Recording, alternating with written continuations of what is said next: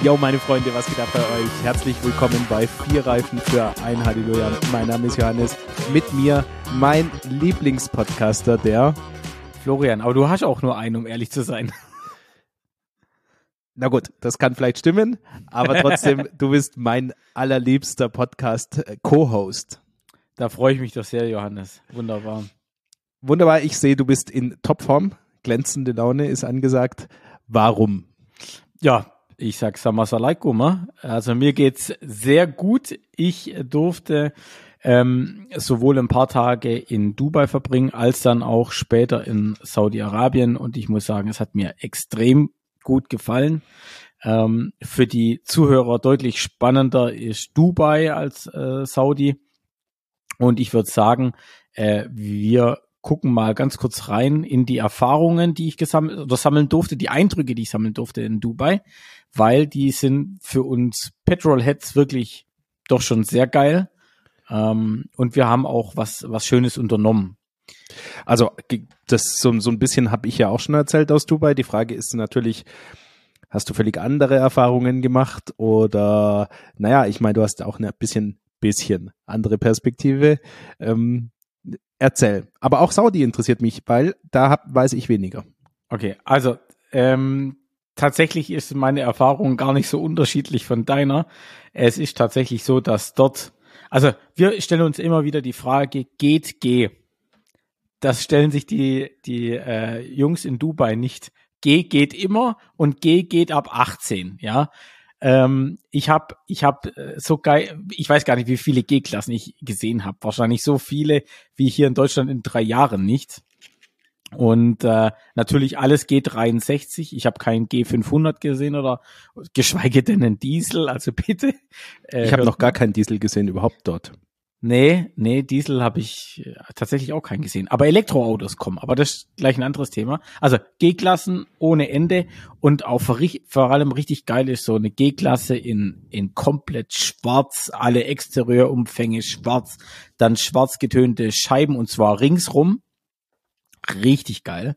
Steht dann so vorm, vorm Einkaufsladen äh, und dann steigt die 18-jährige Tochter da ein und fährt mit ihrem Erstwagen vom Hof. Ja, genau so ist es. Ganz schön bitter, um ehrlich zu sein. Aber G-Klassen tatsächlich ohne Ende. In den verrücktesten Farben, äh, Babyblau, äh, komplett äh, so lila, violett habe ich sie gesehen. Dann natürlich die ganzen Umbauten von äh, Lorenzer, ähm, Brabus, äh, Mensory. Also du siehst dort in der Richtung einfach alles umso mehr Carbon, umso krasser. Auch diese, diese ganzen diese G, G900 oder G800 Umbauten. Einfach pervers. Anders kann man es gar nicht sagen. Und ja, pff, da wird schon geklotzt und nicht gekleckert, muss man, muss man klar sagen die V10s und die V12s, die werden nachts durchgeladen. Also wenn du da um zwei Uhr noch in deinem Hotelzimmer liegst und äh, weiß Gott, äh, wir hatten ganz sicher doppelt verglaste Scheiben, wenn nicht sogar noch mehr. die hörst du trotzdem. Wahnsinn, ey. Also jetzt ist ja so, man kann ja auf der Ebene bleiben als Petrolhead, dass man das einfach genießt, aber gleichzeitig haben wir ja aktuelle Entwicklungen bei uns in Europa, also beispielsweise Verbrennerverbot ab 2035 ist ein Thema, großer Streit um E-Fuels. Also es geht in eine ganz andere Richtung. Und ähm, ja, also äh, ich hatte, als ich dort war, so ein bisschen das Gefühl, also natürlich ist Dubai ein Extremfall, aber der Rest der Welt, glaube ich, ist nicht mit uns so auf dem massiven Elektrotrip. Ähm, und, und andersrum, also wenn wir uns so selbst beschränken und mit so mit mit mit harten Verboten hantieren, die ja auch eine Auswirkung haben, was weiß ich, auf den Gebrauchtwagenmarkt, auf ähm, vielleicht auch Jobs in Deutschland und so, äh, ist es also ich, ich, das ist kein Politik-Podcast, ja, und äh, nee. ich bin auch kein Experte, aber manchmal hat man das Gefühl, wir sind sehr weit sehr schnell mit diesen Verboten dabei und der Rest der Welt macht nicht so richtig mit, oder? In, also wenn ich in Dubai hatte ich dieses Gefühl. Also wenn Dubai so weiter funktioniert, dann können wir es auch lassen. Ja, ist tatsächlich so. Spitz ähm, gesagt. Aber äh, bevor es jetzt zu politisch wird, schau dir doch nur mal die Weltkarte an und dann die eingezeichneten Länder, die mitmachen ab 2035 keine Neuzulassungen von Verbrennerautos. Das ist tatsächlich nur ein ganz kleiner Teil dieser Welt, also auch nicht in den USA oder China oder also Australien, Länder, die die ein zigfaches größer sind als wir, die einen zigfaches an Ausstoß, CO2-Ausstoß äh, realisieren wie wir in Deutschland. Ich glaube, unser CO2-Ausstoß liegt ja irgendwo bei zwei Prozent oder sowas um den Dreh rum. Aber bitte nagelt mich nicht fest. Ich bin, bin da auch nicht hundert Prozent geläufig drin, was, was die, die Details anbelangt. Aber äh, tatsächlich ist es so, wir, ich habe so ein bisschen das Gefühl, wir hier in Deutschland ähm, wollen ein bisschen so das Weltklima retten was ja Grund, was ja per se auch gar nicht so schlecht ist. Aber die Frage ist, ist es immer das Richtige, mit so extremen, radikalen Maßnahmen reinzugehen und dann vor allem mit unserem zweiprozentigen Ausstoß können wir da überhaupt das Weltklima retten? Das muss man sich ja auch mal ganz realistisch ähm, äh, die, die Frage stellen. Und machen wir unsere eigene Industrie kaputt, beziehungsweise Arbeitsplätze kaputt? Das müsste man sehen, wie sich die Zukunft entwickelt. Aber ich war noch nie ein Freund von radikalen Maßnahmen. Das ist auf jeder Ebene im Leben meines Erachtens nach nicht förderlich. Also ja, ich glaube, auf der politischen Ebene lassen wir es so stehen. Ähm, meine, also meine Grundmeinung zu dem Thema ist ja, das habe ich schon mal äh, beim Thema Allrad ja oder nein ja ausgeführt, dass an für für für so Nutzfahrzeuge in dem Sinn, dass der Nutzwert im Vordergrund steht, also jetzt nicht nur gewerblich genutzte Fahrzeuge, ähm, sondern auch Familienautos und so. Aus meiner Sicht ganz klar ist, dass sich kurzfristig Elektroautos durchsetzen werden. Allein deswegen, weil die Akkutechnik voranschreitet, die Ladetechnik schreitet voran. Schon jetzt sind sie deutlich überlegen vom Wirkungsgrad her, vom physikalischen Wirkungsgrad. Einfach, ja. Ähm, Sprit wird nicht mehr billiger, als er jetzt im Moment ist. Es ist sowieso eine Delle im Preis aktuell schon. Trotzdem ist der Elektrowagen schon jetzt allein von den Strom-Spritkosten äh, günstiger. Wir haben es ja mal berechnet. Ja? ja. Anschaffung ist ja. derzeit noch was anderes, aber die Tendenz ist ganz klar aus meiner Sicht. Elektro für alles, wo der Nutzwert im Vordergrund steht. Ähm, und, und Spaßautos sind so wenige tatsächlich. Ähm, keine Ahnung, wie es da weitergeht. E-Fuels hin und her. Und da ist jetzt die Frage, benötigt für diese Entwicklung tatsächlich politische Unterstützung in Form von Verboten? Ja, es regelt eine der Markt, Frage. Regelt der Markt das nicht von alleine? Bin mir nicht so sicher, ob der Markt so enorme Investitionen in die Batterietechnik zum Beispiel von alleine ähm, begünstigt, weil ja die großen äh, Autohersteller Aktiengesellschaften sind. Ähm, gut, BMW zum Beispiel ist ein bisschen eine Ausnahme, aber, aber auch die. Ähm, und, und Aktionäre wollen äh, Dividenden, also Ausschüttungen. Und Ausschüttungen werden von Jahr zu Jahr gedacht. Also ich weiß es nicht. Also ich will, ich will mich auch nicht weiter aus dem Fenster lehnen. Keine Ahnung. Was ich sehr spannend fand, ich war äh, in Dubai auf der Palme. Äh, da gibt's oben ein, ein, ein was ist das? Das ist eine Art äh, äh Hochhaus, Hotel mit Restaurant, äh, direkt mit in der Mitte auf der Palme und da kann man von oben aus runterschauen. Da war ich auch. Kann, und kann auf die komplette Palme schauen. Mhm. Johannes, was mir aufgefallen ist, nicht nur, wie schön das alles angelegt ist und wie unbewohnt das Ganze dafür ist. Das sind wahrscheinlich irgendwelche Ferienhäuschen oder sonst was. Aber es hat nicht ein einziger PV-Technik auf dem Dach drauf. Ja. Und ich dachte sofort dran und dachte, kann doch wohl nicht wahr sein. In dem Land, wo äh, Sonne en masse da ist, das ganze Jahr über, auf den Dächern keine PV-Anlagen, da muss die Energie noch so günstig sein, dass es gar keine Notwendigkeit gibt, ähm, Sonnenenergie zu nutzen aktuell. Ja, also äh, ich habe auch über Energie nachgedacht, als ich da oben stand. Und zwar deswegen, weil man da zwischen den ganzen Ferienhäuschen hat man immer wieder so große Hochhäuser, nicht Hochhäuser, vier, fünf Stockwerke hohe Häuser gesehen, mhm. ähm, die, die keine Fenster hatten und nur Ventilatoren hatten. Und ich habe gefragt, was das ist. Und mir wurde erklärt, das sind die zentralen Klimaanlagen, weil die haben so eine Art, nicht Fernwärme, sondern Fernkälte. Mhm, äh, ja. Netz auf der Palme, ähm, so dass äh, da einfach kalte Luft geliefert wird. Und ähm, am Anfang von jedem Arm gibt's so eine zentrale Klimaanlage. Und da dachte ich mir eigentlich auch, mein Gott, wie viel Energie benötigt das alles? Ähm, und man stellt sich die Frage mit der PV. Also was, was ich weiß, was du glaube ich auch weißt, ähm, vieles an Architektur hat ein bisschen klimatische Probleme. Also es, die, es wird sehr heiß, es wird sehr kalt. Es gibt zum Beispiel Sandstürme. Äh, Sand ist also in Form eines Sturms immer ein Riesenproblem für jede Oberfläche. Ich könnte mir ja. vorstellen, dass die Oberfläche von einem PV, wenn das wie so eine Windschutzscheibe so lauter kleine Macken drin hat, äh, die dann reflektieren, dass das überhaupt nicht gut ist. Aber wissen tue ich es nicht. Also ich könnte mir nur vorstellen, dass es klimatisch auch nicht so einfach ist, PV einzusetzen. Aber da hätte ich gesagt, sollte es doch inzwischen Lösungen geben für all diese Themen. Also denke ich mir auch. Wir entwickeln so viel, wir fliegen auf den Mond und wir fliegen überall hin und machen und tun und bauen äh, äh, Gebäude in acht, mit 800 Meter Höhe oder demnächst noch höher mit über 1000. Ähm, und dann kriegen wir keine PV-Anlage mit einem Steinschlagschutz äh, hin. Also also wenn es jemand weiß von unseren Hörern, meldet euch gerne. Ich meine, dass mir mein Bekannter, der Philipp, Grüße an der Stelle, damals erzählt hat, dass es ein zentrales PV-Projekt in der Wüste im Landesinneren gibt. Okay. Ähm, das gerade entwickelt wird aktuell. Also vielleicht gibt's ja da auch neue Entwicklungen. Ja, das glaube ich auch, dass sowas einfach dann zentral angepackt wird. Das kann ich mir schon gut vorstellen, ja. Thema Wüste. Ja, ja ich wollte gerade sagen, Thema Wüste und Thema Philipp, da machen wir direkt weiter, denn der, äh, der Philipp hat nicht nur ähm, dir jetzt geholfen und Informationen mitgeteilt, sondern auch mir.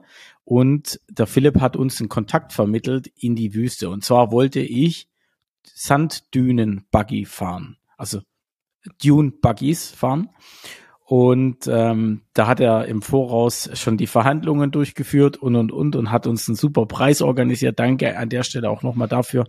Und ich muss sagen, es hat ultra viel Spaß gemacht. Wie hat ist das Ganze abgelaufen? Wir wurden abgeholt im Hotel sind dann eine Stunde, ziemlich genau eine Stunde äh, rausgefahren aus Dubai. Und am Anfang dachte ich so von der Landschaft her, hm, also so richtig Sanddünen gibt's hier nicht und so richtig Wüste ist ja auch noch nicht, weil immer wieder was Grünes zwischendrin war und gewachsen ist und, und, und da dachte ich mir so, hm, ist mehr Stein als Wüste. Aber tatsächlich, als wir dann da waren, äh, war das voll Wüste.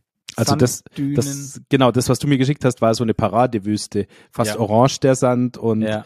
Also genauso, wie man sich's vorstellt. Einfach der Wahnsinn. Und der Wahnsinn war auch ziemlich genau an dem Spot, wo wir waren. Da haben sich alle getummelt, also sowohl alle Anbieter, aber als auch alle Privaten. Ähm, und zwar ist das ganz witzig, auf der einen Straßenseite sind die kompletten privaten Sanddünen und auf der anderen Seite sind die, die die ähm, Anbieter sozusagen haben und wo dann so ja geführte Dünentouren anbieten. Und äh, ich habe gesagt, uns langt erstmal eine Stunde. Das klingt jetzt nicht so viel, aber ich dachte mir, okay, komm, wir haben die Mädels dabei, eine Stunde lang in den Dünen rumfahren. Das ist, das ist schon anständig, das ist schon okay, ja. Mhm. Und ich muss sagen, vollkommen ausreichend. Also zwei Stunden oder drei Stunden oder vier Stunden brauchen wir das ganz sicher nicht. Ähm, und das Geile ist, und das wusste ich ehrlich gesagt im Voraus nicht, ähm, wir hatten äh, Dünenbuggies, die hatten eine Zweizylinder-Motorisierung mhm. 1100 Kubik und zwischen 150 und 160 PS. Weißt du, woran mich das erinnert, wenn ich das so höre? Motorrad. Ja, Panigale, oder? V2? Ir äh, irgendwie sowas. 155 PS, 1100 Kubik, das wäre genau diese Kragenweite. Also ich glaube jetzt nicht, dass da ein Ducati-Motor drin ist, aber, ähm, aber, aber so Irgendwas Oder? Motorrad. ja, genau, irgendwas in der Richtung. Das Ding war auch ultra aggressiv am, am, am Gas, muss man sagen. Mhm hat richtig, richtig Bock gemacht. Und das Geile ist, ähm, wir hatten einen Guide und der Guide hat alles gegeben. Der hat uns erzählt, ist, war ein Inder, super freundlich. Und der ist mit uns da eine Stunde gefahren und dieser Guide ist wichtig, denn der zeigt euch, wo ihr fahren könnt. Man muss diese Dünen wirklich richtig lesen können und vor allem, wenn wir frei Schnauze losgefahren, ich glaube, wir hätten nach einer, also wir hätten nach einer halben Stunde nicht mehr gewusst, wo wir hin müssen und wären auch nicht mehr zurückgekommen an die Stelle, äh, wo, wo die, wo die, ich sag mal, diese Dünen-Buggy-Mietstation war. Mhm, mh. Genau. Aber der hat, der hat mit so einem Quad, der hat echt alles gegeben. Ich habe auch mal geschaut, so im, im wir hatten so 60 kmh an der Spitze drauf, was ich finde, ist schon ziemlich schnell so im Sand. Also, mhm. und wir konnten richtig geil diese Dünen, ja, richtig hieß Dünen-Surfing machen. Also wirklich von links nach rechts und, und teilweise war es auch echt so, dass du ziemlich weit oben an so einer Düne entlang geschlittert bist, gesurft bist und links ging es schon richtig hart runter dann. Also Du hast mir ein bisschen was über die Fahrtechnik erzählt, die man äh, anwenden muss. Ja, genau, da kommt man eigentlich relativ schnell dahinter. Ich kenne das vom Motocross-Fahren. Äh, Motocross bin ich auch im äh, Sandstrecken schon gefahren, zum Beispiel in Hockenheim gibt's eine Sandstrecke, Waldorf. Äh, und da sieht man einfach, man muss immer unter Zug fahren. Also das ist ganz wichtig, weil ähm, sobald du extreme Lastwechsel drin hast, entweder mit Bremsen oder einfach nur vom Gas runtergehen, dann ähm, sinkt das Sandbuggy vorne ein und du hast, du verlierst so ein bisschen die Kontrolle darüber. Das also heißt, Zug, immer Zug unter Zug fahren. Ja, Zug bedeutet, das Rad dreht sich schneller als deine Geschwindigkeit über Grund ist, oder? Also so, ja, so genau. praktisch, wenn du eine Traktionskontrolle anhättest, dann würde die greifen. Ja, ja, genau. Ja, ja, definitiv. Also ja. immer gucken, dass es hinten ordentlich Dampf drauf ist auf, dem, auf den Hinterrädern. Und ähm, du bist auch die ganze Zeit am Korrigieren und Gegenlenken machen und tun. Also das ist jetzt nicht nur einfach, ich fahre rechts irgendwie rein oder so, sondern du musst wirklich aktiv am Lenkrad richtig, richtig arbeiten. Mm, und das war schon geil. Okay, sind die, die Mädchen auch gefahren? Ähm, meine nicht. Die, äh, die Nevin vom, vom Mustafa, die Frau, die wollte dann fahren. Da hat aber der Inder, muss ich sagen, nicht so wirklich Bock drauf gehabt. Da hat er gesagt, na, äh, hier zu kompliziert, erst ein bisschen weiter vorne dann. Und dann ist er total langsam gefahren dann tatsächlich, als die Nevin hinterm Steuer war. Da hat er echt nur noch so 30 kmh drauf gehabt in der Spitze.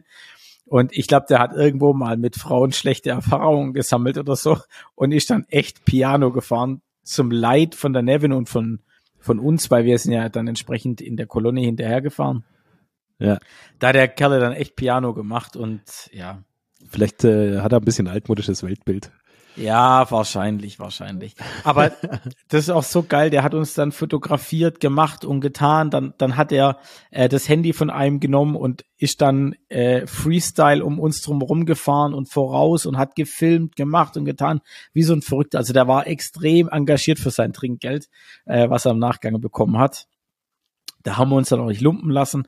Aber das war, war wirklich klasse, ja. Und ähm, vor allem der Mustafa und ich haben so einen kompletten ja, so ein Tuch, was äh, wie so, so eine komplette Bindetechnik um Kopf drumherum, dass da nur noch so ein kleiner Schlitz an den Augen frei ist und man einen kompletten Sand- und Sonnenschutz hat. Äh, Aber haben uns Helme hattet ihr doch auch, oder? Nee, kein Helm. Kein Helm? Nee, nur eine Schutzbrille. okay. Die Dinge haben aber einen Überrollbügel.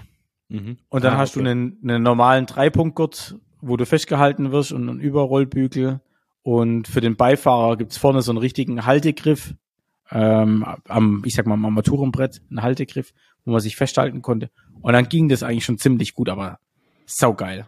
Nicht ganz günstig, die Nummer, aber mhm. geil. Ähm, mit was muss man da ungefähr rechnen? Weil ich habe das, ich wollte es immer machen und habe es nie hinbekommen. Was kostet ähm, das? Äh, mit Transport, also 700 plus 100 Transport pro Nase, also pro Pärchen. Also genau, 800 pro Pärchen. Pro Pärchen. Pro Pärchen, ja. also nicht Euro. Euro. Nee, genau, ich wollte gerade sagen, 200 Euro, ja. Ja, ich finde, es geht. Also klar. Ja, für die eine Stunde Fahrt ist okay. Ja, also es sind, sind immer so Sachen, äh, ich werde ja auch noch was berichten, immer wenn viel Verschleiß dabei ist, finde ich, dann, dann muss man so durchrechnen und dann ist es eigentlich ganz in Ordnung. Ja, also uns, also allen Vieren hat's extrem viel Spaß gemacht. Die Leute waren super engagiert, super freundlich. Also da gibt's gar nichts. Das war wirklich äh, was, das kann man auch gerne empfehlen. Also wenn jemand auch die Kontaktdaten haben will oder sowas, meldet euch gerne bei mir. Ihr bekommt alles. Die Kommunikation im Voraus war auch total easy per WhatsApp einfach hin und her geschrieben. Der Fahrer, der uns abgeholt hat, war rechtzeitig da und und und. Also das hat wirklich sehr, sehr gut funktioniert. Und wir haben so einen ähm, äh, äh, Sunset Downer Ride gemacht, also so mit Sonnenuntergang und so. War schon, war schon super, auch vom Licht her. Also ganz, ganz tolles, ganz, ganz tolles Event, tolle Erfahrung. Ja. Jetzt nochmal unabhängig von den äh, Dune Buggies. Ja. Äh, ich kann mich erinnern, ich war bei verschiedenen Gelegenheiten schon mal in der Wüste, aber unter anderem auch in der Wüste zwischen Dubai und Oman. Ähm, mhm. Ausführlich unterwegs, jetzt nicht, nicht Offroad, aber auf der Straße. Und wir sind auch so ein bisschen, vor allem abends auch ein ähm, bisschen spazieren gegangen, ähm, so am Wüstenrand. Und mh, mm, ich wollte dich noch fragen, welche Eindrücke du so insgesamt von der Wüste hattest, weil mich hat's schon sehr stark beeindruckt. Ähm, also wie so ein bisschen wie das Meer einfach, ja, wie weit und wie gewaltig und wie man hat auch das Gefühl, die Natur hat wirklich Kraft, wenn man in der Wüste ist und und man hat, also ich habe auch sehr schnell das Gefühl bekommen, dass ich aufgeschmissen wäre, wenn hinter mir kein SUV stehen würde und keine Straße da wäre. Hast du das auch so ein bisschen gehabt, dieses Gefühl, dass die Wüste was Großes, Starkes ist? Ähm, also na, nein, muss man leider sagen. Sie war sehr beeindruckend und sehr riesig und groß und aber man konnte es gar nicht so richtig genießen, weil einfach man sagen muss, es waren nur Bekloppte unterwegs. Also ah, okay. ähm, wir haben natürlich an so einem Hotspot angehalten, wo die ganzen Saudis auch da waren und dort war echt viel Verkehr. Also es war schon viel los. Es sind Dünenbuggies gefahren von der Vermietstation. Dann private Dünenbuggies von den Saudis. Die haben richtig, richtig Bums. Also die haben dann 300, 400 und mehr PS. Die sind getuned bis zum Anschlag. Die, die röhren auch hinten raus. Wenn der Vollgas gibt, der Turbolader, das, da kommen hinten aus dem Auspuff kommen Flammen raus. So krass ist das. Dann äh, so Toyota Land Cruiser. Sieht man dort auch ohne Ende in den Dünen rumfahren. Die sind aber auch getuned bis zum Abwinken. Also sowas könnte bei uns gar nicht rumfahren. Offener Turbolader, offene Auspuffanlage, die Dinger tun auch Schläge wie bekloppt einfach. Ähm, ja, das hat dann ein bisschen abgelenkt, um ehrlich zu sein. Also das kann ich mir vorstellen, da war es ja sehr laut, weil ähm, ich, ich fand nämlich das Krasse, wenn du dein eigenes Auto abstellst ähm, und das ist ja nicht so, dass da ständig Leute auf der Straße vorbeikommen, dann ist es in der Wüste sehr, sehr leise und man ja. merkt äh, erstmal, wie eine Stadt, äh, was eine Stadt an Hintergrundgeräuschen hat, wenn man mal in der Wüste steht und es und man hört einfach gar nichts, außer ein bisschen Wind und vielleicht den ein oder anderen Vogel. Äh, ist schon sehr, sehr beeindruckend. Also es lohnt sich vielleicht auch mal ohne Buggies. Ja, das glaube ich auch. Das, ähm, das lohnt sich ganz sicher.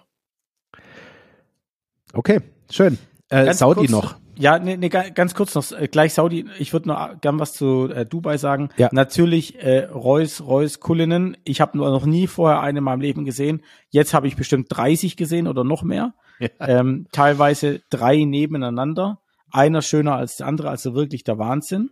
Ähm, aber ich muss auch sagen, viele S-Klassen, auch sehr äh, begehrtes Auto und tatsächlich auch Teslas. Also ich habe Tesla Model 3, Tesla Model Y sehr viele gesehen.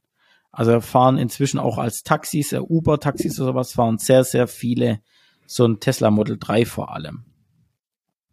Ich habe auch ein Tesla Model Y Performance gesehen, komplett schwarz, vorne schwarz getönte Scheiben, sah auch sehr geil aus. Das wäre vielleicht auch was für dich hier. Ja, genau. Einfach mal vorne die Scheibentönen, mal gucken, was, was die Polizei genau. sagt. Scheibentönen, Agrapovic-Anlage rein und dann mal gucken. Agrapovic? ja, warum genau. nicht? Oder wenigstens ASR-Auspuffklappensteuerung kannst du ja reinmachen. Ja, stimmt. Sollte ich mir meine zulegen. Ja. Wichtig. Schön. Okay. Genau, Saudi, ähm, ganz andere Welt, äh, ganz anderes ganz andere Autos, die man dort sieht. Sehr, sehr viel SUV tatsächlich, weil halt die Straßen in einem sehr schlechten Zustand sind vom Grundsatz her. Ähm, ja, viel, viel Kia, Mazda, Ford habe ich gesehen, ähm, aber auch Genesis. Ja. Mhm. Mhm. Ähm, tatsächlich die eine oder andere G-Klasse gab es auch. Also ich glaube so zwei, drei G-Klassen habe ich gesehen in der Zeit. Ja, also querbeet alles da, alles drin. So ein bisschen Fünfer BMW habe ich gesehen, aber wirklich wenig, wenig. Viele, viele SUVs einfach. Dann so GMC, GMC SUVs. Ja, die riesigen, oder? Yukon ja. oder Denari, ja, Denali genau. oder wie die heißen. Yukon, genau. Ja. Genau, ja. Mhm. Aber was sehr interessant war, wir hatten ein Gespräch mit einem Unternehmer, welcher ähm, in der Autovermietung tätig ist. Und zwar vermittelt der für Autovermietungen an Privat- und Geschäftskunden Autos. Ähm, und dem habe ich, mit dem habe ich gesprochen zum Thema Elektromobilität. Und er hat mir erzählt, dass äh, in den nächsten drei Jahren die ein, ähm, an jeder großen Tankstelle einen Schnelllader, Schnelllader haben wollen. Also E-Schnelllader. Mhm. Ähm, ja, das heißt, dort wird in den nächsten zwei bis drei Jahren auch richtig viel vorwärts gehen, was die Elektromobilität nicht, anbelangt. Ist doch erstaunlich, oder? Also gerade, weil wir es vorher von dem Thema hatten, ist die Elektromobilität in der Lage, sich ohne große Förderprogramme zu behaupten. Ich weiß es nicht, aber ich würde bezweifeln, dass es Förderprogramme in Dubai und Saudi gibt. Glaube ich auch nicht. Ähm, das spricht doch einiges für, für unsere These, dass der Wirkungsgrad von elektrischen Antrieben so ist, dass sie sich durchsetzen werden. Ähm, Riad hat sich als Ziel gesetzt, bis 2030 CO2-neutralisch zu sein. Also ist es nicht erstaunlich, dass Riad ein gleich ehrgeiziges Ziel hat, was CO2 angeht, wie Tübingen? Tübingen macht blau ist ja die groß angelegte Kampagne ähm, unseres unserer Stadt, aber natürlich insbesondere unseres prominenten Oberbürgermeisters. Ähm, Tübingen soll bis 2030 CO2-neutral werden. Wie Riad kann ich ihm mal sagen. Wie Riyadh, genau. Kann Wie Riyadh auch. Ich glaube, nur in Riyadh sind ein paar Leute mehr ansässig. Ja, und das aus dem Projekt dort klappen. Ja, dort wird's klappen. Das Projekt ist ein klein bisschen größer. Es ist der Wahnsinn, was die bauen. Die bauen jetzt so einen Würfel, 500 Meter lang, 500 Meter breit, 500 Meter hoch. Und ja, und drumherum kommen 19,2 Quadratkilometer modernste Stadt noch drumherum. Okay. In Riyadh selber. Andererseits muss man sagen, es gab auch schon Projekte wie zum Beispiel den Jeddah Tower, die einfach angekündigt wurden und nicht gemacht wurden, jedenfalls bisher. Und Neom muss man auch mal gucken, wie es dann wirklich wird. Ja, muss man gucken. Aber ich habe die Kräne gesehen. Von Neom? Ja, es ist der Wahnsinn. So viele Kräne habe ich in meinem Leben noch nie stehen sehen. Also Unglaublich. Sehr, sehr spannend, muss ja, ich sagen. Ja, sehr spannend, ja. Warten wir es okay. ab. Gut. Super, aber Johannes, ich bin glaube nicht der Einzige, der über eine Experience was zu berichten hat, sondern du warst auch fleißig unterwegs. Ja, das ist ja so, dass wir unter der Woche unseren Dayjobs nachgehen und am Wochenende, wo andere Leute Freizeit haben, machen wir Recherche für den Podcast. Äh, genau ja? so, nichts anderes. So ist es. Äh, das heißt, wir haben im Prinzip überhaupt keine Freizeit, aber wir machen es für unsere Hörer letztendlich, ähm, weil es unser Auftrag opfern ist. wir uns. Wir opfern wir, uns. Genau, wir opfern uns auf. Du hast dich in Dubai aufgeopfert ähm, und in Saudi-Arabien. Ich habe mich in Schottland aufgeopfert dieses Wochenende. Ja, nach dem, ich habe das Wetter gesehen. Das war wirklich ein Opfer, ja. Das war echtes schottisches Wetter. Also ähm, wir waren übers Wochenende in Edinburgh, um einen Junggesellenabschied zu feiern. Und äh, wir sind ja nicht mehr 18 oder 28, sondern doch schon Anfang 40. Und dieser Junggesellenabschied war dementsprechend sehr schön, sehr nett, ähm, tolles Essen und so weiter, aber auch relativ gesittet. Und der hatte auch einfach Programmpunkte. Also zum Geil. Beispiel diese wunderschöne Stadt anzuschauen, Edinburgh, wirklich eine, eine tolle Empfehlung ganz besondere Stimmung, so ein nordisches, fast goldenes Licht, ähm, ähm, schon eine gewisse Düsterkeit, gotische Architektur, mh, mm, also wirklich sehr, sehr beeindruckend. Ein, ein raues Klima, ähm, liegt natürlich auch am Meer, hat so ein bisschen Salz in der Luft und so. Also ja, es, es ist wirklich an sich schon eine Reise wert, aber wir hatten einen Tagesordnungspunkt. Ähm, Whisky Tasting Tag. Das war am ersten Tag. Ah, geil. Echt? ja, war gut? Es, ja, es war sehr, sehr gut. Ähm, da wurden wir von Cameron äh, beaufsichtigt, einem, einem Schotten im Kilt, der ungefähr zwei Meter fünf groß war und 200 Kilo gewogen hat. Und, und Baumstämme auf der Schulter durch die Ja, so ungefähr, so wirklich, wirklich klischeeartig das war toll. Also wir haben uns alle zusammengerissen, aber, aber es war toll. Und Geil. am nächsten Tag, nachmittags, ähm, sind wir mit dem Taxi ungefähr 90 Minuten äh, nach Norden gefahren worden in die Highlands. Ähm, und Geil. dort gibt's nicht nur den Loch Butterstone, das ist der dortige See, also Loch oder Lok, wie man das nennt, äh, sondern ähm, nebenan ist auch die Land Rover Experience Scotland. Das heißt, das ist eine ein kleiner Stützpunkt, also so ein Haus, ein schönes Haus an einem See ähm, und drumherum steht alles voll mit Geländewagen aus dem äh, Land Rover Konzern, möchte ich es mal nennen, also sprich Range Rover und Land Rover. Ähm, und die bieten dort in den, mitten in den Highlands eben eine, äh, verschiedene Touren an, wo man kennenlernen kann, also erstens mal die Natur, die Umgebung dort und zweitens auch die Fahrzeuge, die sie produzieren und was die alles können. Und dort ist es so wirklich die, die typische schottische Hochlandlandschaft, also diese, diese, diese Berghänge, äh, diese ähm, zugewachsenen Wälder mit dem, mit dem Moos, äh, mhm. dicke Bäume und ähm, wir sind da so durch die Wälder gefahren. Ich werde dazu gleich mehr erzählen. Und ähm, ein Instructor hat erzählt, dass die Schriftstellerin Joanne K. Rowling ähm, unterwegs war, spazieren in genau diesem Wald, durch den wir durchgefahren sind und diese, diese verdreht gewachsenen uralten Bäume ähm, sie zu ähm, Inhalten in ihren Harry Potter Büchern inspiriert ah, haben. Geil. Insbesondere die peitschende Weide ist entstanden ja. aus genau einem Baum, an dem wir vorbeigefahren sind. Ja, geil. Ähm, und diese, diese so leicht mystische Stimmung, die ich vorher schon ähm, von Edinburgh erzählt habe, die hat sich natürlich verstärkt in diesen Wäldern und dieser Natur und ich kann mir total vorstellen, auch zum Beispiel äh, Loch Ness mit dem Monster oder so, ja, also ja. wenn irgendwo solche Geschichten entstehen oder über, über Elfen und Kobold und was weiß ich was, dann dort, ja, weil alles mystisch wirkt und geil. Deswegen war das auch genau die richtige ähm, Umgebung für das, was wir gemacht haben. Ja, denn wir Ganz kurz für mich, Land Rover hat dort seinen Sitz oder, oder ist das nur die Experience nee, hier? Das ist, ist nur das? Die, die, äh, sozusagen die Event Location. Okay. Das ist schon ein, ein festes Gebäude, ähm, wo die das ganze Jahr über, ähm, man könnte sagen, Kurse oder Lehrgänge oder Events veranstalten, wo äh, Menschen mit Land Rover Fahrzeugen Offroad fahren können.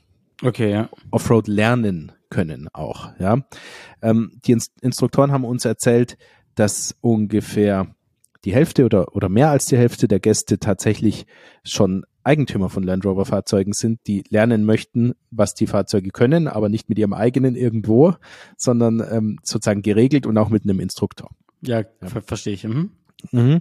Und die anderen sind so externe Gäste wie wir. Und ähm, wir hatten eine Halbtages-Experience gebucht, also halber Tag ist drei Stunden. Es gibt auch ganzer Tag, ist sieben Stunden, dann gibt's noch ein Mittagessen. Guck dir mal an, drei Stunden sind bei uns ist schon nicht mal ein, ein Drittel Tag, ha? Ja. Eigen, ja. Genau. Aber ähm, es ist, wie du vorher gesagt hast, man kann nicht unendlich diese Autofahr-Events machen. Ja, ja? das also, geht nicht. Ähm, irgendwann bist du auch einfach durch und nach drei Stunden Offroad-Fahren bist du durch. Ähm, jedenfalls hatten wir drei Autos gebucht. Ja, wir waren sechs Leute und ähm, oder hätten sechs Leute sein sollen. Wir waren tatsächlich nur fünf und es war eben so gedacht, dass, dass immer zwei Leute und ein Instruktor in einem Auto sitzen und man sich dann abwechselt. Der Instruktor sitzt auf dem Beifahrersitz und die Fahrer wechseln sich ab, so dass man auch mal ein bisschen durchatmen kann. Ähm, und, und auch einfach mal ein bisschen, bisschen zugucken kann. Ja. So, wir waren dann letztlich nur zu fünft ähm, und das hätte bedeutet, dass einer durchgehend äh, fahren muss, was auch nicht so schlimm ist. Schlimm. Ja, schlimm. Und jedenfalls auf der Fahrt hin ähm, hatten wir einen Taxifahrer, einen äh, polnischen Taxifahrer, den Andrzej, und er war super nett. Und äh, wir haben den gefragt, du, wenn wir 90 Minuten dahin fahren, und dann sind wir drei Stunden dort. Und nachher fahren wir wieder 90 Minuten zurück. Was machst du denn in der Zeit? Weil wenn du zurückfährst, du kommst in Edinburgh an, da musst du gleich wieder losfahren, um uns ja. abzuholen. Dann hat er gesagt, nee, er hat sich sein Mittagessen mitgebracht und er würde einfach hier warten auf dem Parkplatz. Ja. Und dann dachten wir, nee, weißt du was? Also de, genau, den drei Stunden warten lassen auf dem Parkplatz und wir haben einen Platz frei, das machen wir nicht. Das ist ein netter Kerl. Ähm, unter uns gesagt, der würde das für sich nie buchen. Ja, ja. Ja, ist so, so ehrlich muss man auch sein. Äh, also nehmen wir den, fragen wir den, ob der einfach Bock hat. Dann haben wir den gefragt, der hat gesagt, klar, macht er mit und so. Ähm, und ich glaube, so kam der äußerst unverhofft an eine Land Rover Experience. Geil. Aber war eine witzige Geschichte. Ich war dann letztlich mit dem im Auto. Okay. Ähm, und ja, und dann ging's los. Also äh, wir mussten Ganz kurz, welche Autos gab's zur Auswahl? Genau. Weil ich bin da gar nicht so arg drin in Ja. dem Thema Range Rover, Land Rover. Also wir hatten zur Auswahl ähm, einen neuen, also zuerst muss ich sagen, alle Fahrzeuge, die wir hatten, hatten 3,0 Liter Dieselmotoren. Okay. Das sind die, die die einfach verwenden. Ich vermute, dass die am besten geeignet sind. Mhm. Mm, Dann hatten die einen, also zunächst mal einen neuen Land Rover Defender. Ja. Okay. Ähm, dann ein Land Rover Discovery Sport und einen Range Rover Sport. Also nochmal zur Erinnerung, der Range Rover Sport ist das zweitgrößte Modell von Range Rover. Das größte Modell ist der Range Rover. Ja, Ja. ähm, das ist ein riesiges Luxus-SUV und der Range Rover Sport ist immer noch so X5-Größe, GLE-Größe, würde ich Okay. sagen. Ja, ist riesig. Ist riesig. Ja, der Defender ist ziemlich genau G. Klasse Mhm. Größe, also auch relativ groß, vor allem hoch, 1,95 Meter oder so, also 15 Zentimeter höher als, als ein XC90 zum Beispiel. Ja, schon richtig groß. Der Defender kam jetzt ganz neu raus als Defender 130 mit 5,37 Meter Länge. Also ist riesig, größer, deutlich größer als ein X7. Sieht aber auch geil aus, muss ich sagen. Sieht geil aus. Und dann eben der Discovery Sport als, ja, mehr oder weniger auch großes, aber Mittelklasse-Modell von Land Rover. Ist, glaube ich, der günstigste von denen. Und wir waren relativ, ja, unbedarft und haben dann drei Instruktoren äh, bekommen. Ähm, an, bei zwei erinnere ich mich an Namen, Jamie und Keith, also echte, echte Schotten. D ähm, alle super nett, ältere Herren, was heißt älter, so, keine Ahnung, zwischen 50 und 60 vielleicht, äh, und sehr, sehr erfahren. Und die haben uns als erstes mitgeteilt, dass die Fahrzeuge über keine Sonderausstattung verfügen, also ähm, keine, die man nicht normal buchen kann, ähm, und dass sie ein ganzes Jahr verwendet werden dort und dass sie danach von Land Rover auch weiterverwendet werden als ähm, als ja jetzt nicht Dienstwagen von Manager, aber halt einfach so als als Fabrik als Werkwagen, Werkswagen, für- Werkswagen, für, ja. für diverse Verwendungen. Ähm, ich habe das direkt am Anfang gefragt, nachdem ich die ersten Wege gesehen habe, die wir gefahren sind, weil es unfassbar ist, dass Fahrzeuge jeden einzelnen Tag von morgens bis abends diese Wege fahren, die wir gefahren sind, ja, und danach normal weiterverwendet werden und das ein ganzes Jahr machen. Also es hat Wahnsinn, oder? mich, ja, es hat mich wirklich fasziniert. Also wie hat es begonnen? Begonnen hat es so, dass uns die verschiedenen Modi, die man einstellen kann, erklärt wurden. Also es gibt äh, Wurzelmodus, Sandmodus, äh, Wasserwartenmodus, Wahnsinn. es gibt ähm, ähm, den normalen Felsmodus, Schottermodus. Also es gibt ähm, ganz viele Modi. Ähm, was machen diese Modi? Diese Modi äh, modifizieren über die Luftfederung, die all diese Modelle hatten, die Höhe des äh, Autos. Äh, sie modifizieren die Getriebeübersetzung beziehungsweise Untersetzung ja. ähm, und sie modifizieren ähm, die Traktionskontrolleneinstellung natürlich zusammen mit den Differentialsperren. Ja, also alle Achsen und die Mitte lässt sich sperren ähm, und damit sind alle diese Modelle von Land Rover ganz anders aufgestellt, was Offroad angeht, als die typischen deutschen Premium-SUVs. So ehrlich muss man sein Das stimmt, Also- ja.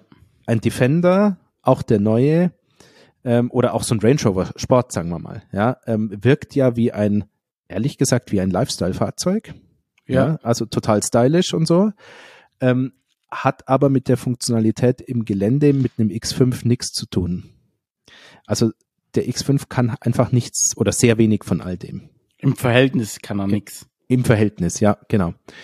Ähm, ich, ich glaube nicht, dass du da äh, einzelne Achsen sperren kannst. Ähm, aber ohne wären wir sehr schnell geliefert gewesen bei dem, was dann gekommen ist.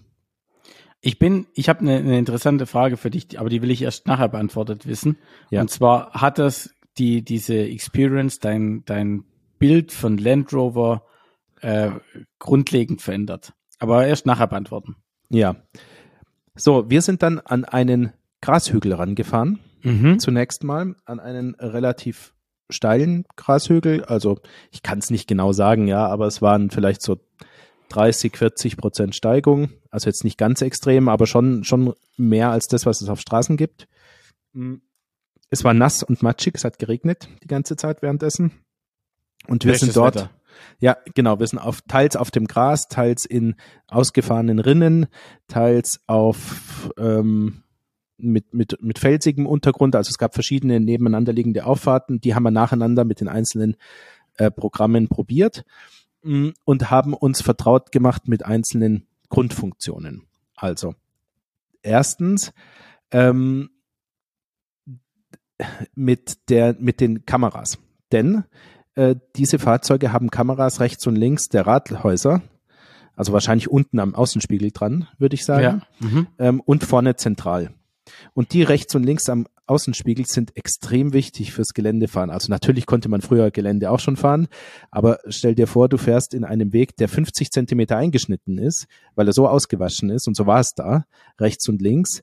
Ähm, da und, und es geht mit 40 Prozent bergauf, da brauchst du nicht denken, dass du über die Motorhaube irgendwas siehst, sondern Nee. du, du schaust gar nicht nach vorne raus, sondern du schaust nur auf die Kamera rechts und links, wo deine Reifen sind.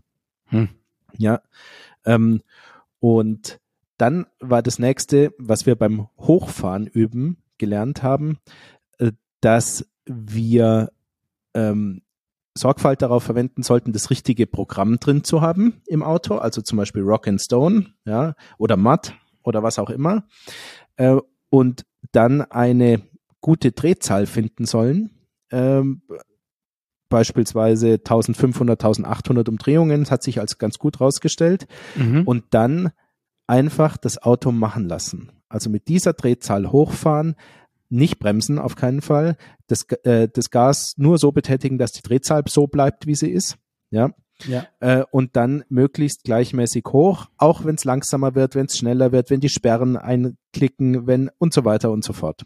Ja, ähm, und das klingt sehr einfach, aber es ist ja nicht so, dass du, dass das alles nicht wackelt, Nee. ja, sondern es wackelt, es schüttelt sich, du kippst hin und her, als das Auto steht auf zwei Rädern, kippt von der einen Seite auf die andere und es geht richtig zur Sache und du musst dich, du musst lernen, möglichst wenig zu tun.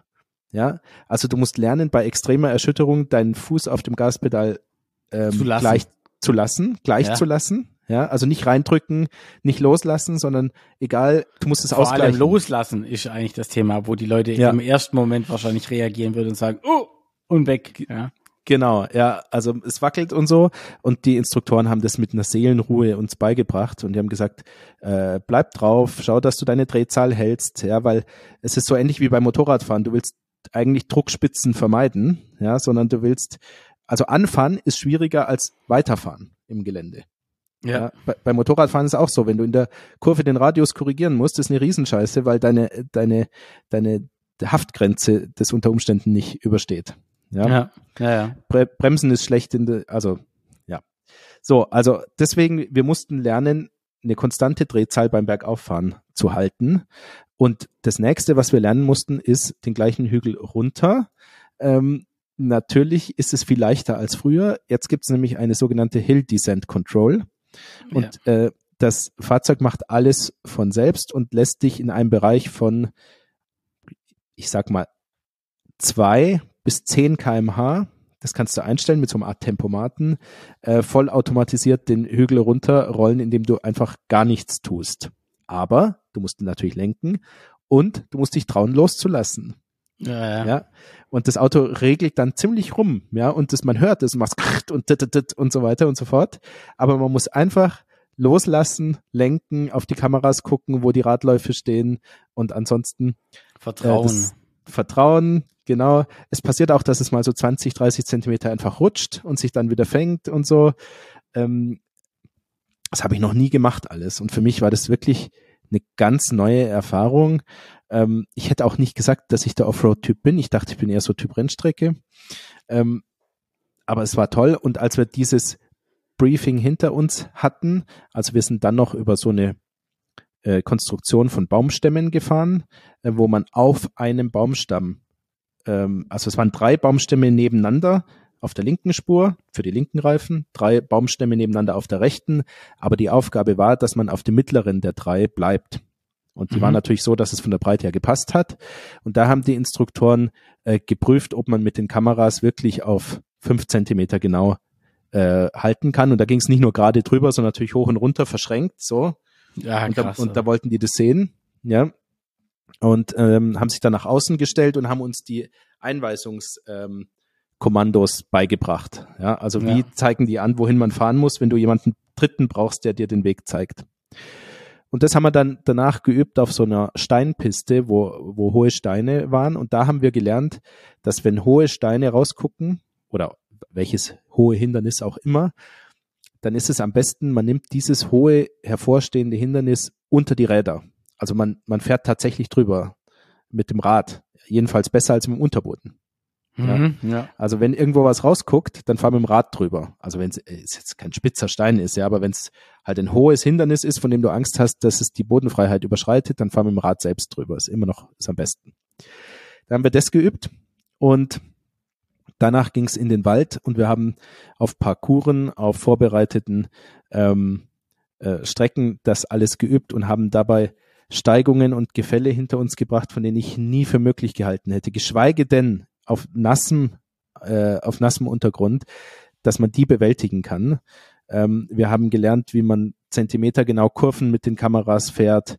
Ähm, äh, bei extremem Gefälle, also keine Ahnung, es geht irgendwie 70 oder 60 Prozent runter, das nasse Steine und du musst zwischen so Baumstämmen durch, äh, so kurvenartig und uns muss es ganz langsam und gleichmäßig fahren, also irgendwie, keine Ahnung, mit 4 kmh darunter. Und das war eine, ein Wahnsinnserlebnis und es war, eigentlich war es nicht nervenaufreibend, das war es nicht, ähm, sondern es war schön. Also es war wahnsinnig beeindruckend, was diese Maschinen können. Das glaube ich sofort beeindruckend ja. vor allem, ja. Wahnsinnig beeindruckend und es sind ja keine jetzt reinrassigen professionellen Geländewagen, sondern es sind ganz normale Autos, mit denen du zum Supermarkt fahren kannst, mit denen du Autobahn fahren kannst. Ähm, ja, und die können das alles auch. Ja. Und dann sind wir durch den See durchgefahren haben die Warttiefe von 90 Zentimetern, ist enorm. Das fast, fast ausgereizt. Die wissen natürlich, was sie tun und wie tief ihr See ist und so. Ja, ja, klar. Und dann haben wir gelernt, ähm, dass viele Geländewagen ein, ein Problem haben, weil vorne haben sie einen Motor drin und bleiben am Seegrund, aber hinten schwimmen sie auf, weil sie nicht schwer genug sind. Mhm. Ja, und das willst du natürlich gar nicht, weil dann kannst du nicht steuern. Ja, ja. Äh, sondern das Auto muss unten bleiben. Das darf nicht schwimmen. Und ähm, beim Defender, nee, ich war im, im Discovery Sport unterwegs, Land Rover Discovery Sport. Und ähm, bei dem war es so, dass sich die Türen kontrolliert mit Wasser gefüllt haben. Also die, der Innenraum der Türen, da gehen Ventile auf im Wasser, im, ähm, im Wartmodus, ja und der saugt Wasser ein in die Türen, um Ballast zu haben, damit das Auto unten bleibt. Und wenn du fertig bist mit deinem Wasserwarten, dann machst du die Türen auf und es macht wuff rechts und links. Nein. Kommt ein Schwall Wasser raus. Ja, und das fand ich so, so faszinierend. Ja, ähm, Hammer. Und überhaupt durch den See fahren ist, ist wirklich ein Erlebnis. Krasse Erfahrung, ja.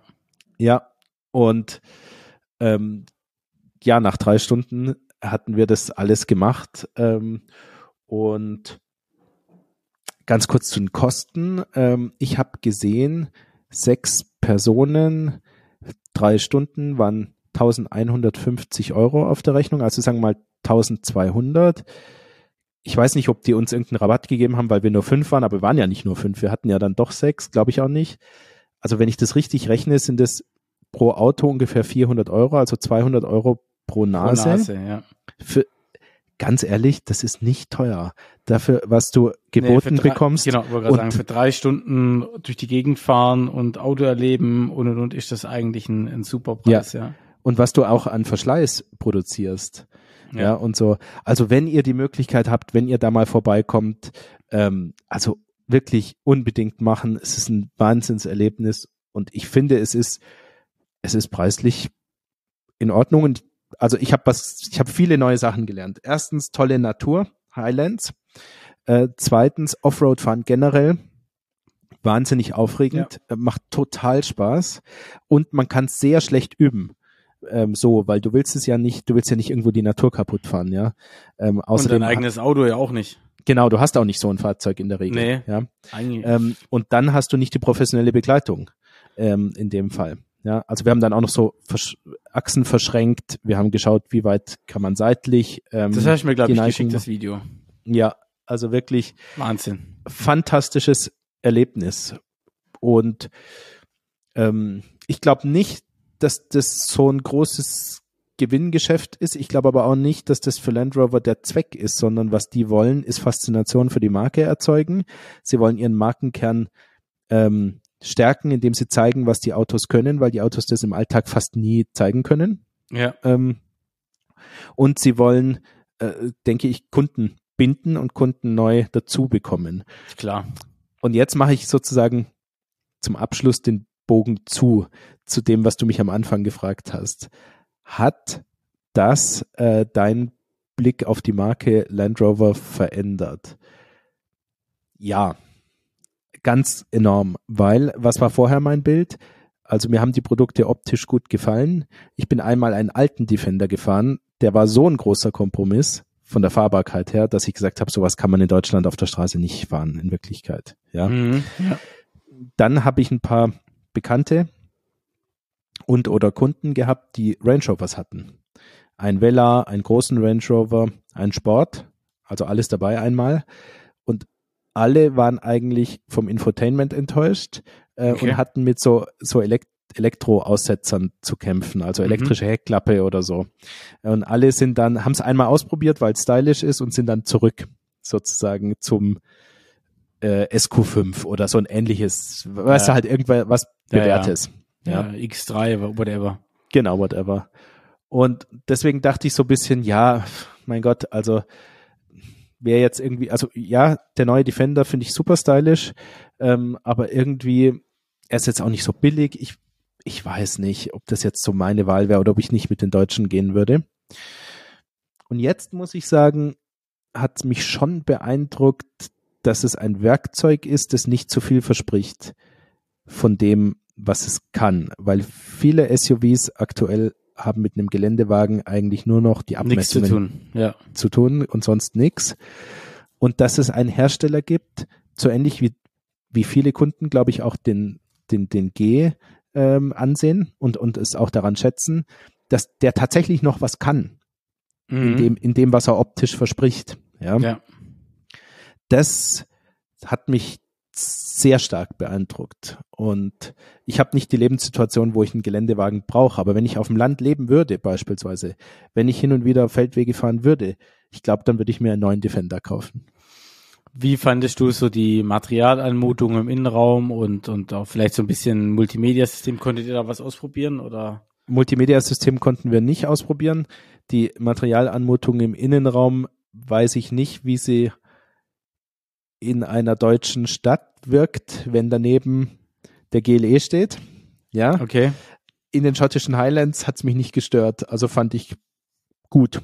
Schön, also vom Design her schön. Ja. Ähm, verwendete Materialien, ja, gut. Würde mir reichen. Würde, aber ich okay. bin auch nicht so der Innenraum-Fetischist, muss ich sagen. Also. Was mit Le Ledersitze? Ja, ja, ja, ja. Das, das aber gut. Alles. Doch, gut, ja, ja. Also auf jeden Fall. Da war der Range Rover deutlich nobler als die anderen beiden. Okay. Ja.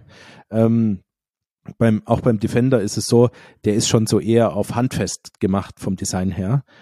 Aber ganz cool. Also mir ja. hat er schon gefallen. Ja. Ja. Also auf jeden Fall ein, ein Blick mal, mal wert, oder? Weil, Absolut. Ähm, also ich habe noch gar keine Berührungspunkte mit Range Rover. Ich finde den Range Rover Sport sieht schon Sieht eigentlich schon ganz gut aus. Also optisch ein, ein schönes Auto. Ja, sehr teuer. Ich wollte gerade sagen, aber die Dinger sind halt auch richtig teuer, gell? Ja, also ähm, der Defender ist, würde ich sagen, ähm, ein, ein Blick wert. Also es- der spricht natürlich nur eine ganz bestimmte Kundschaft an. Also Ja, Leute, ja. die sich vielleicht, ich meine, der G ist so teuer geworden, den kann man sich gar nicht mehr leisten. Ansonsten gibt's kaum mehr SUVs, die wirklich geländegängig sind und so ein bisschen robusteres Image haben. Ja. Und für die Leute, die das wirklich wollen, könnte so ein Defender auch was sein. Das stimmt, ja. Also, okay, also jedenfalls Erfahrung Wahnsinn, wenn ihr die Gelegenheit habt und in der Nähe seid, dann nehmt's auf jeden Fall mit. Ähm, aus meiner Sicht gibt's hier in der Gegend ähm, nur äh, in, in Österreich das, was Mercedes da auf die Beine stellt, dieses G Experience Center. Ich weiß nicht genau, wie es heißt, Okay. ist aber meines Wissens preislich ganz anders aufgestellt. Ähm, Teurer, das, oder? Ja, viel, viel teurer und auch, auch nicht so, dass man da kurz drei Stunden mit einem Instruktor was ausprobieren kann, sondern das sind immer so Tagesevents, die, die, also ich, ich will mich aber, ich habe es nicht detailliert recherchiert, aber das war jedenfalls sehr einfach, sehr freundlich, sehr niedrigschwellig, einfach schnell mitnehmen und top. Sehr also ganz cool. toll. Johannes, Ja, ich würde ich würd mal gern tatsächlich einen Tag auf die Rennstrecke gehen. echt? Ja. Okay. Ich weiß nicht, wie einfach das ist, aber wir können ja, ähm, wir können ja uns mal ein bisschen umschauen, ob das was werden könnte. Hockenheim ist nicht so weit weg von uns. Okay. Hast du zufällig ein Rennstreckenfahrzeug? Nee. Nee, ich habe zufällig nämlich auch keins. Das müssen wir ja dann auch noch irgendwie besorgen. Ich würde sagen, da klemmen wir uns doch mal dahinter, oder? Ja, komm, wir klemmen mal ein bisschen und halten unsere Hörer auf dem Laufenden, ob das auch was werden könnte. So machen wir das. Hat mich sehr gefreut. Johannes, mich auch, war wirklich, also ich würde sagen, sowohl deine Experience als auch meine waren wirklich einzigartig. Ja. Ähm, beide äh, stellen wir jetzt zum Tagesende fest, gar nicht so teuer für das, was man bekommen hat. Mhm. Ähm, meins ging ein bisschen kürzer als dein Event. Ähm, dafür war die Anfahrt mit dem Taxi nicht so lang. Ja. Ähm, aber wirklich, ich glaube, wir können eine Empfehlung für beide Events aussprechen. Äh, hat tierisch viel Spaß gemacht, eine neue Erfahrung. Ähm, Das ja. ist es, oder? Es geht Ja. ja, auch immer drum, ob man seinen Horizont erweitert und was Neues äh, ausprobieren kann im Leben. Und, und dann muss man sagen, wenn du einen, irgendwie einen halben Tag investierst ähm, und, und natürlich auch ein bisschen was dafür bezahlen musst, aber es hält sich im Rahmen und du denkst jahrelang dran, dann finde ich, lohnt sich's. Ich wollte gerade sagen, jetzt so eine Woche später bin ich immer noch komplett geflasht und und und denke mir Wahnsinn, was wir da erlebt haben und äh, wird es tatsächlich auch jederzeit äh, wieder machen. Also von dem her äh, genau die richtige Entscheidung gewesen. Cool. Dann, liebe Hörer, Wunderbar. entlassen wir euch in den Feierabend. In diesem Sinne, schön war's, Toll war's. packen wir's. Bis zum nächsten Mal. Ciao, ciao. Ciao.